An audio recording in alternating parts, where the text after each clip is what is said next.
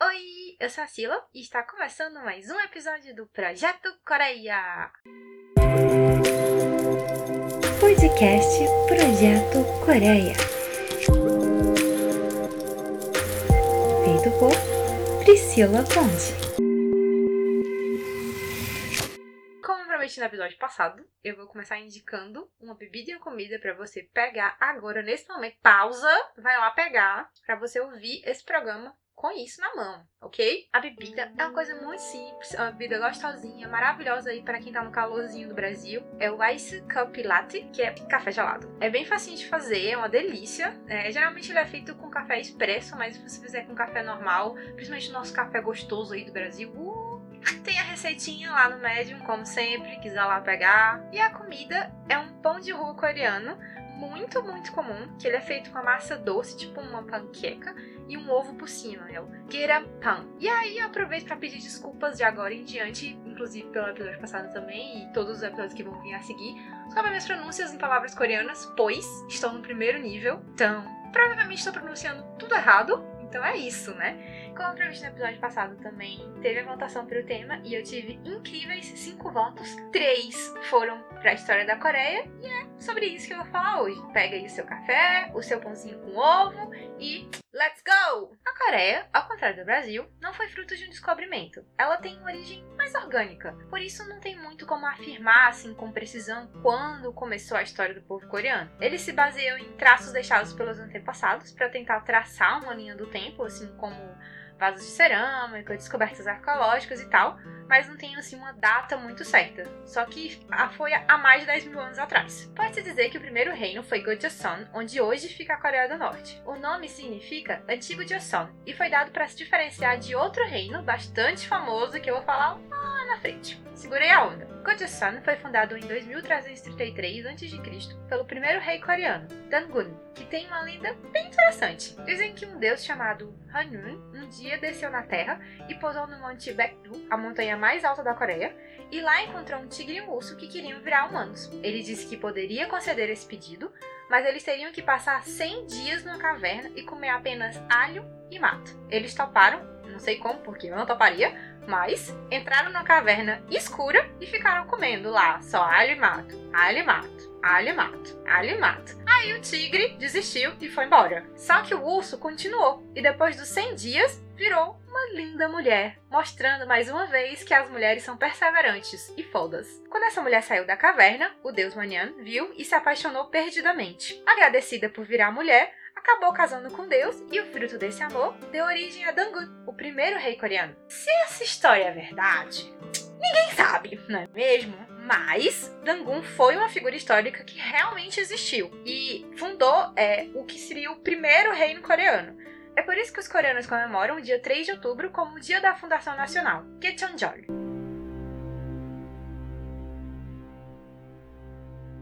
No começo, a capital Gosejeon ficava onde hoje fica a China, mas ali pelo ano 400 a.C. mudou para Pyongyang, e isso já foi motivo de muita confusão entre os dois países. Mas essa é uma treta que eu não quero tomar partido.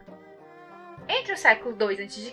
e 1 depois de Cristo, a região se dividiu entre vários pequenos reinos, onde as fronteiras mudavam constantemente, e historiadores divergem nas datas, então fica meio que difícil precisar alguma coisa aí. Nessa confusão, surgem um dos períodos mais importantes da história da Coreia, dos três reinos, que eram Goguryeo, Baekje e Shilla. Sim, parecido com que? Silla. Temos o favorito? Temos. Prossegue. Goguryeo ficava mais ao norte e ocupou áreas extensas, inclusive de onde hoje é a China e a Rússia. Foi considerado um dos grandes impérios do Oriente. Era altamente militarizado, ou seja, perigo, e travou várias batalhas com dinastias chinesas. Já na parte sul, tinha Baekje ao oeste Xilan a leste. Óbvio que o reino parecido com o meu nome seria o mais interessante, não é mesmo? Eles, além de ter uma cultura diferenciada, eles tinham uma cerâmica altamente singular, mais parecida com a persa do que com a chinesa, como nos outros reinos. A sua capital era a cidade de Gyeongju, que hoje é considerado um destino obrigatório de quem vai para a Coreia pela primeira vez, pois é uma cidade histórica lindíssima, de cair o da bunda. No auge do reino Xilá, entre os séculos 7 e 9, Gyeongju foi considerada a quarta maior cidade do mundo. Embora fosse um reino com pouca força militar, né, sofrendo constante pressão dos vizinhos e até do Japão, ficou conhecido como um reino com melhor diplomacia. Ou seja, a galera que tinha queixo, que sabia negociar e fazer alianças para atingir seus objetivos. Já Baekje tinha uma cultura muito similar a Goguryeo, sendo fundada por um dos príncipes de Goguryeo e com grande força militar, principalmente marítima. Teve três capitais, entre elas onde hoje fica Seul, e foi o que mais se empenhou em trazer ideogramas chineses para a Península Coreana, adotando o budismo como religião oficial. Agora uma curiosidade. Jeju, a maior ilha coreana, e que definitivamente eu vou visitar um dia, nem que eu tenha que vender um rim, foi chamada por muito tempo de Tana, quase um outro país. Inclusive, hoje é a região mais autônoma da Coreia e tem um dialeto próprio. Se você assistir alguns programas de TV coreana, alguns realities, talk shows, você vai ver sempre alguém comentando sobre isso, inclusive comediantes. Embora tenha sido parte dos reinos Baekje lá, ninguém nunca conseguiu a dominar completamente. E até hoje, os coreanos de lá, especialmente as mulheres, são conhecidas pela força e independência. É lá que se encontra as Renyo, as famosas mulheres pescadoras. Se você não sabe do que eu tô falando, Google agora, nesse exato momento. Voltando para Goguryeo, o seu crescimento e força acabou assustando um reino chinês que se sentia muito ameaçado pela sua força militar, o reino Tang. Exatamente como no suco, isso mesmo. Daí, como o inimigo do seu inimigo vira seu amigo, esse reino formou aliança com o Xilá e derrotaram Goguryeo em uma vitória fenomenal. E Xilá, que não era bobo nem nada, aproveitou a ajuda dos chineses e dominou geral, conquistando também Baekje. O resultado dessa guerra toda foi que Xilá se tornou um grande reino unificado na área do sul. Também surgiu um novo reino chamado Balhae, ou Baré, falando rápido, que dominava praticamente toda a parte norte da península e a região da Manchúria. Era um reino mais diverso e multiétnico, que gozou de um período de relativa paz e prosperidade, até que, após uns três séculos, foi simplesmente varrido do mapa pelos chineses. Até os arquivos históricos foram levados, e é por isso que a China conta essa história como esse reino sendo pertencente ao povo chinês. Outra treta que eu prefiro não me envolver, não é mesmo?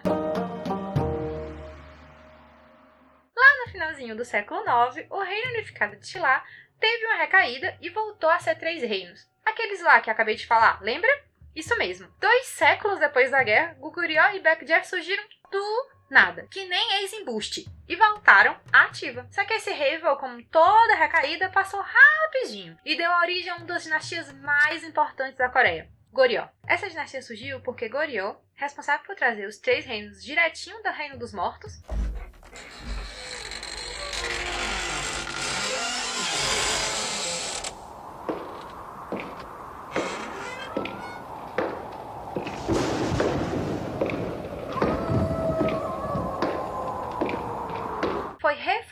por um monge budista, mas ele sofreu logo depois um golpe do general descendente da antiga família, Wan Gan, também conhecido por Taejo. Ele deu uma encurtada no nome e batizou o novo reino de Goryeo. Assim, ele derrotou os outros dois reinos e unificou a península numa única nação no ano de 936. E esse é um dos motivos pelos quais conhecemos a Coreia pelo nome de Coreia. Foi nessa época que o nome desse grande reino ficou conhecido pelos navegantes europeus. Então, Goryeo se tornou Korean em inglês, que virou Coreia em português. Legal, né?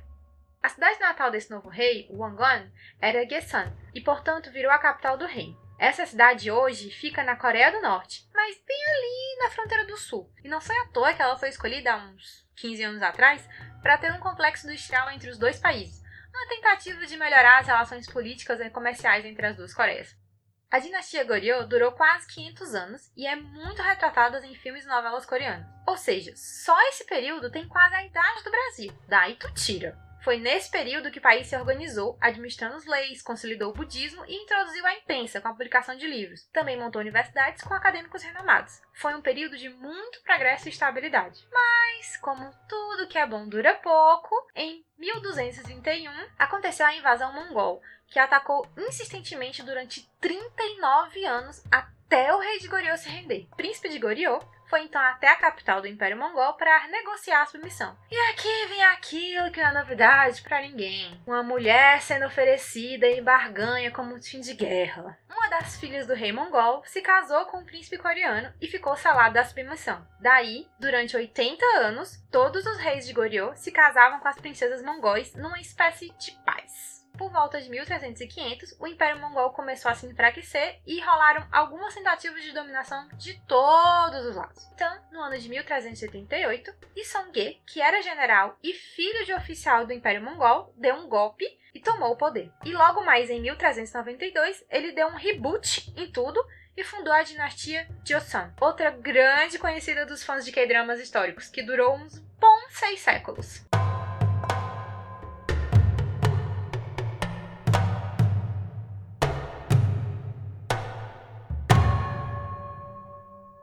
Esse reino foi chamado assim por causa daquele primeiro reino lá no começo, o da ursa que comeu alho, lembra? Pois foi uma tentativa de retorno às origens. A marca mais forte dessa época foi a escolha da filosofia confucionista como bússola moral e de costumes para o povo, que marcam até hoje a cultura e a sociedade coreana. Valores como respeitar os mais velhos, cuidar da família, reverenciar os antepassados e estudar bastante. Coisa que você nota em tudo que você vê na Coreia. Se você está estudando o idioma coreano como eu, você vai ver que existem vários níveis hierárquicos para se falar com as pessoas. E é daí que vem essa ideia de que você precisa tratar alguém que é mais velho que você ou está num nível hierárquico mais alto que o seu com respeito. A capital do país passou a ser Hanyang, que é onde hoje fica Seul, ou Seoul, em coreano. Foi nessa mudança de capital que o rei mandou construir o Palácio Gyeongbuk, ponto turístico obrigatório de quem vai a Seul. Aquele das fotos quando você pesquisa a Coreia é o primeiro que aparece, é isso mesmo. Durante os séculos 15 e 16, a dinastia Joseon promoveu muito a educação no país, e foi nesse período que teve o grande rei Sejong, considerado o maior e mais importante rei da história da Coreia. Ele ficou famoso por investir em tecnologia, ciência, astronomia, medicina, agricultura, desenvolver cartografia, expulsar os piratas e ainda criar o Hangul, o alfabeto coreano. Ou seja, o cara lá no século XV já estava preocupado com as coisas que são de fato importantes. Queremos a reencarnação desse homem para presidente? Sim, quem sabe ele dá um jeito nessa confusão que tá o Brasil, não é mesmo? No final do século XVI, Johnson começou a sofrer várias tentativas de invasão do Japão e Manchúria. Essas batalhas tornaram o almirante Yi Sun-chin famoso por conseguir derrotar os japoneses usando o barco tartaruga. Tinha esse nome porque possuía um escudo em cima, como um casco de tartaruga, repleto de espetos de ferro apontando para cima. Bem parecido com Copa, o vilão dos jogos do Mario. It's me, Mario! É considerado o primeiro barco de guerra com armadura do mundo, e o almirante ganhou até estátua. Você pode inclusive visitar quando for seu. Ah, só não confundir com aquela principal do rei Sejong, tá? Que também tem uma estátua em Seul. O século XIX marcou o declínio de Joseon, mas como eu não tô muito afim de terminar essa história em tons sombrios e porque você aí também já deve estar ficando cansado e confuso de tanta informação, vou parar por aqui. Caso você queira continuar ouvindo mais sobre a história da Coreia, que acredite, ainda tem muito pano pra manga, é só pedir que a gente continue, ok?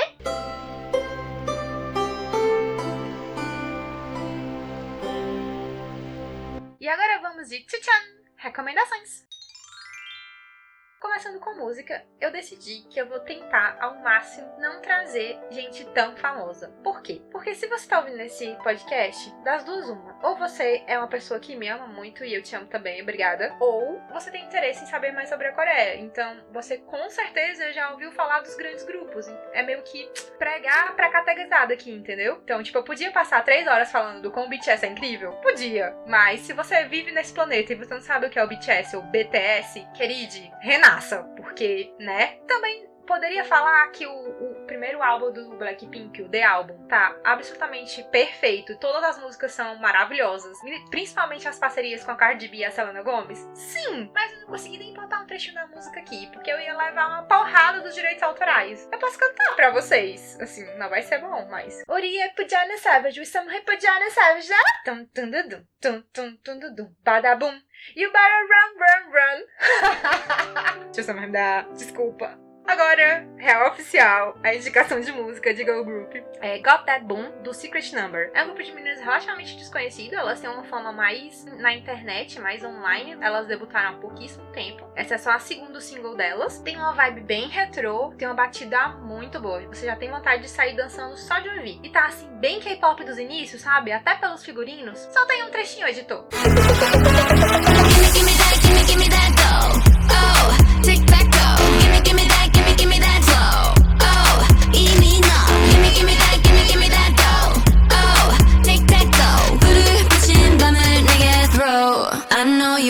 De Boy Group, eu fui indicar Daisy, Margarida, muito bom e velho português, dos meninos do Pentagon, que tem uma vibe mais calminha. Embora tenha uma batida, ela é mais, mais triste, sabe? Porque ela fala de sofrer por um amor que deu ruim. Quem nunca, né?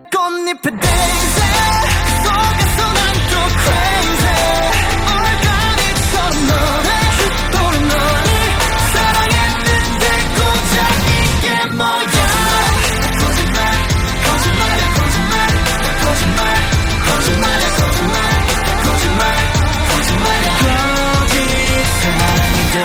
Curiosidade. Codmário significa mentira, ou seja, né? O tanto que você ouviu mentira aí, bebê, deu ruim mesmo. De dorama, vou aproveitar que a gente estava falando da história da Coreia e vou indicar Hei Ryun, a historiadora, que tem no Netflix e conta com Cha Yeon do grupo Astro, que é um fofo e dono de um dos sorrisos mais lindos do mundo idol, na minha opinião, né? É uma novela histórica recheada com tudo que um K-drama precisa para ser excelente: comédia, romance, drama e também questões políticas. Porque a Go Hei-ryun, que, que é a personagem principal, ela é um aprendiz para se tornar historiadora no palácio. Só que, nessa época, não era aceitável que mulheres escrevessem registros históricos, e ela precisa conquistar o seu espaço em meio a rígidas regras machistas do período de Osan. Além disso tudo, ainda tem o fato de que ela é a, a solteirona do pedaço, ou seja, ela tá meio que velha para casar, entre aspas, já, e ela lê, na grande parte do seu tempo, textos científicos e ocidentais, o que para aquela época poderia ser considerado uma heresia, ou seja, na Europa ela já tinha sido queimada como bruxa, né? E se tudo isso não fosse motivo suficiente para ela ser a, a B10 do passado, ela ainda convence o noivo do casamento arranjado a terminar o noivado e largar ela literalmente no altar para que ela possa concorrer ao cargo de historiadora no palácio. Disso tudo não ficou interessado, já tá torcendo por ela. E outro motivo é o príncipe, que é interpretado por Cheanyu, que ao invés de ser aquele príncipe típico de que é drama histórico, metido a besta, egocêntrico, lutador, bababá, cheio de poder, nada disso. Ele é sensível, sonhador, escritor de romance para mulheres, absurdamente engraçado. Eu borro de rir em quase todas as cenas dele. E ele é muito fofo e ainda vive trancado no palácio por umas questões que você precisa assistir para entender. Por fim, eu vou indicar o filme Parasita, que se você não assistiu ainda, eu não sei o que você está fazendo da sua vida, mas não tá certo. Esse é o primeiro filme estrangeiro a ganhar o Oscar de melhor filme. Cara, não é à toa. O filme é muito bom. Eu sei que ele é todo em coreano, não tem dublagem, mas tem legenda, certo? E vale muito a pena. Além da direção do Bong Joon-ho tá muito boa, tem um elenco de peso com atuações muito boas mesmo, e ele faz uma crítica social à estrutura da Coreia, porque assim, lá não sei se vocês sabem, mas lá não tem aposentadoria. Ou seja, o que rola muito é os filhos conseguirem dinheiro e montarem uma lojinha, um restaurantezinho pros pais, para quando eles estiverem mais velhos, eles conseguirem trabalhar no negócio próprio, mas continuar trabalhando, entendeu? Para fazer a renda entrar. Por isso que muito idol compra esses cafés, restaurantes pros pais, é por esse motivo. Eles não têm um plano de aposentadoria. Os filhos têm que sustentar os pais no, no futuro. É meio que isso, sabe? E então e existe um desnível social muito grande. As casas lá são absurdamente caras. Se você entrar no YouTube e botar morando na Coreia quanto é, você vai ver. E então, além de trazer essa crítica, é, eu acho que ele faz um questionamento assim, de quem é o parasita. O parasita é a família pobre que tá fazendo uma gambiarra e engabelando enlouquecidamente os ricos. Para quem não sabe, engabelar é enganar no velho bom de seis. Ou se é os ricos que parasitam nos pobres para poder conseguir viver. Então tem esse questionamento aí. Inclusive, eu quero saber o que, que você achou e quem é o parasita para você. Se você ouviu até aqui, é porque curtiu. Então aproveita e me segue nas redes sociais. O Instagram, arroba projeto.coreia, Twitter, arroba Medium, arroba e pra quem gosta de mídias antigas, e-mail coreaprojeto.gmail.com. Lembrando que todas as recomendações e as receitas vão ser postadas no Medium, bem linkadinhas. Okidoki? Também queria aproveitar e mandar uns beijos para algumas pessoas lindas, chuchuzinha, maravilhosas que ouviram e vieram me dar um feedback. Fiquei até emocionada, cara, que mais de uma pessoa ouviu. Eu achei que só eu e o Matheus ouviríamos, mas mais pessoas ouviram. Então, aquele popó gostoso para Clara Magalhães, Raíssa Reis, Nietzsche Carvalho Brito Siebold e Victor Cruz. Obrigada por me ouvirem. Fez minha semana. Novo Rainbow KO. Saranhão! É isso, gente. O episódio vai ficando por aqui. Espero que vocês tenham gostado. Eu quero saber o que você achou. Corre lá nas redes do podcast e manda sua opinião, crítica ou sugestão. Só não vale hate, tá bom? Até o próximo. Dá um beijo!